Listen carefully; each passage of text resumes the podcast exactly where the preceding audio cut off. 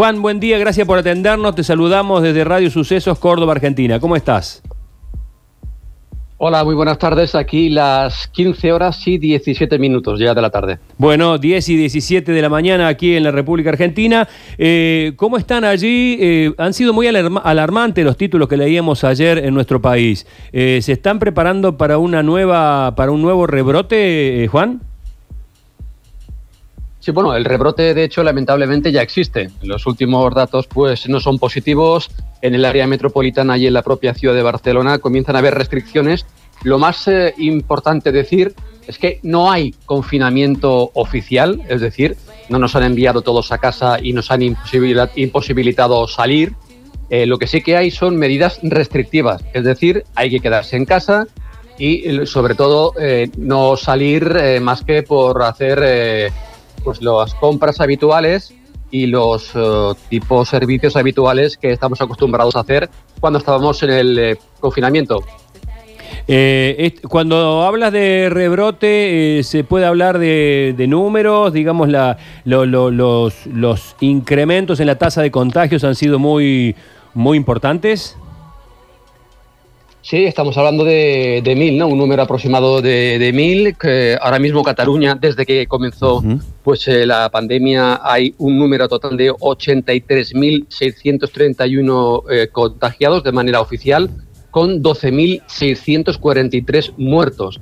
Y, el rebrote, bueno, pues ha sido importante porque afecta a barrios, eh, pues donde barrios pobres, barrios del extrarradio, donde hay más densidad de población, donde evidentemente, pues la propagación del virus es eh, más eh, fácil y, por tanto, eh, las autoridades, especialmente la Generalitat de Cataluña, ha querido tomar rápidamente cartas en el asunto y aunque te digo que de momento no estamos confinados de forma oficial, sí que hay restricciones, por ejemplo, en las playas sí que se permite ir a, las playas, pero con restricciones, es decir, si comienza a ir mucha gente, la policía cierra el acceso a la playa y no permite que los usuarios pues disfruten de, de ese recreo, digamos, eh, también se han cerrado algunos eh, gimnasios, algunos eh, espectáculos, no todos, y también se ha, se ha, prohibido, por ejemplo, la práctica de algunos deportes como es el pádel, donde algunos clubes, pues hace, hasta hace poco habrían abierto las puertas, el tenis también, pero de momento han recibido órdenes de volver a cerrar.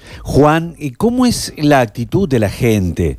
Porque nosotros aquí estamos viendo y sentimos como cierto cansancio, hastío a estas restricciones que se van poniendo para evitar el coronavirus. ¿Cómo vive la gente ahí en Barcelona esta, este principio de restricciones? Porque incluso leía que se van a prohibir reuniones de más de 10 personas.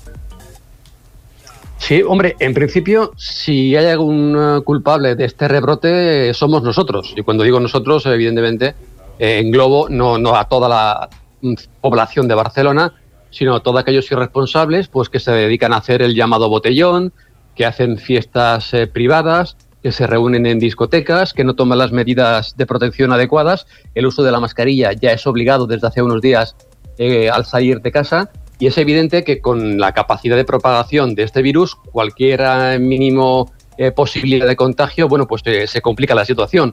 Por tanto, lo primero que hay que decir es que no hemos sido lo suficientemente responsables en este aspecto y, claro, con el virus ahí, y mira que las autoridades lo comentaron, no hemos acabado ni mucho menos con el virus, pero la gente, después de tres o cuatro meses confinada, pues tenía ganas de ir por ahí, tenía ganas de salir, tenía ganas de ver a la familia, han habido cenas, han habido reuniones familiares, han habido, eh, pues eh, incluso se comentaba que iban a jugar un partido de fútbol, no aquí en Cataluña, sino en Navarra, personas que hayan pasado el COVID contra personas que no lo habían pasado. Al final, evidentemente, ese partido eh, no se pudo llevar a cabo por la intervención de la policía, pero es evidente que aquí ha habido una negligencia por parte de las personas, que somos nosotros, y así nos va. Eh, Juan, sabrás que para los argentinos hablar de Barcelona inmediatamente nos remonta a pensar en, el fútbol, también en Messi y compañía. Y hace algún par de días se dijo por aquí que peligraba la participación por Champions frente a Napoli, partido que se tiene que jugar todavía para definir avanzar a la próxima instancia y viajar a Portugal. Eh, ¿qué, se sabe de eso? ¿Se esperará algún tiempo más para tomar decisiones? No, no, de momento lo que es el fútbol, afortunadamente aquí en la Liga Española no ha habido ningún caso positivo cuando se hablaba de la posibilidad de que hubiera o de que hubieran en plural casos y que la liga se volviera a, suspender o, obligar a ese jugador y algún compañero a, confinarse, con lo cual se podría, pues de alguna forma, mm, eh, distorsionar lo que es el habitual desarrollo de una competición que, como sabéis, se ha jugado a puerta cerrada. En este sentido, mm, todo ha salido francamente bien y respecto a la Champions, que se va a jugar a principios de agosto, primero el Barça tiene que recibir al Nápoles para acceder a la siguiente fase, que serían los cuartos de final. Pues en principio no hay ningún eh, caso positivo, no ha habido ningún problema en el Barça, tampoco en el fútbol español.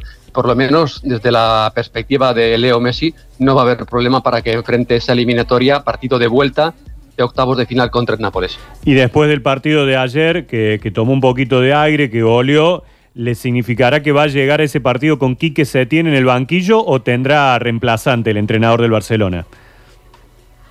No, no, no, Quique va a seguir. Yo creo que incluso habiendo perdido el partido de ayer contra el Alavés, que fue un auténtico baño al que, le, al que fue sometido el conjunto vasco por parte del Barcelona con, dos goles de Leo Messi, es evidente que, aún habiendo perdido, era imposible buscarle un sustituto tan a corto plazo. Eh, es evidente que la situación pues, no era buena, pero bueno, es lo que se llama una victoria balsámica. El propio Messi lo comentó al final, ¿no? que el partido había salido muy bien, que la actitud de los jugadores había sido buena que eso era un, un empujoncito pues, importante de cara a, ese encuentro contra el equipo italiano. Pero, insisto, eh, es una situación prácticamente de, de tiempo. no había tiempo para contratar a ningún entrenador, a ver qué entrenador estaba en condiciones. Se supone que tiene que ser un entrenador de cierto prestigio, el que se incorporara al Fútbol Club Barcelona para encarar una eliminatoria de cuartos de final por empate a uno frente al Nápoles, que ni, mucho menos estaba encarada, y por tanto eh, era prácticamente cuestión de peso, de lógica, que eh, Quique Setién siguiese como técnico azulgrana para la Champions. Juan, gracias por este contacto, te mandamos un fuerte abrazo. Igualmente, y cuídense.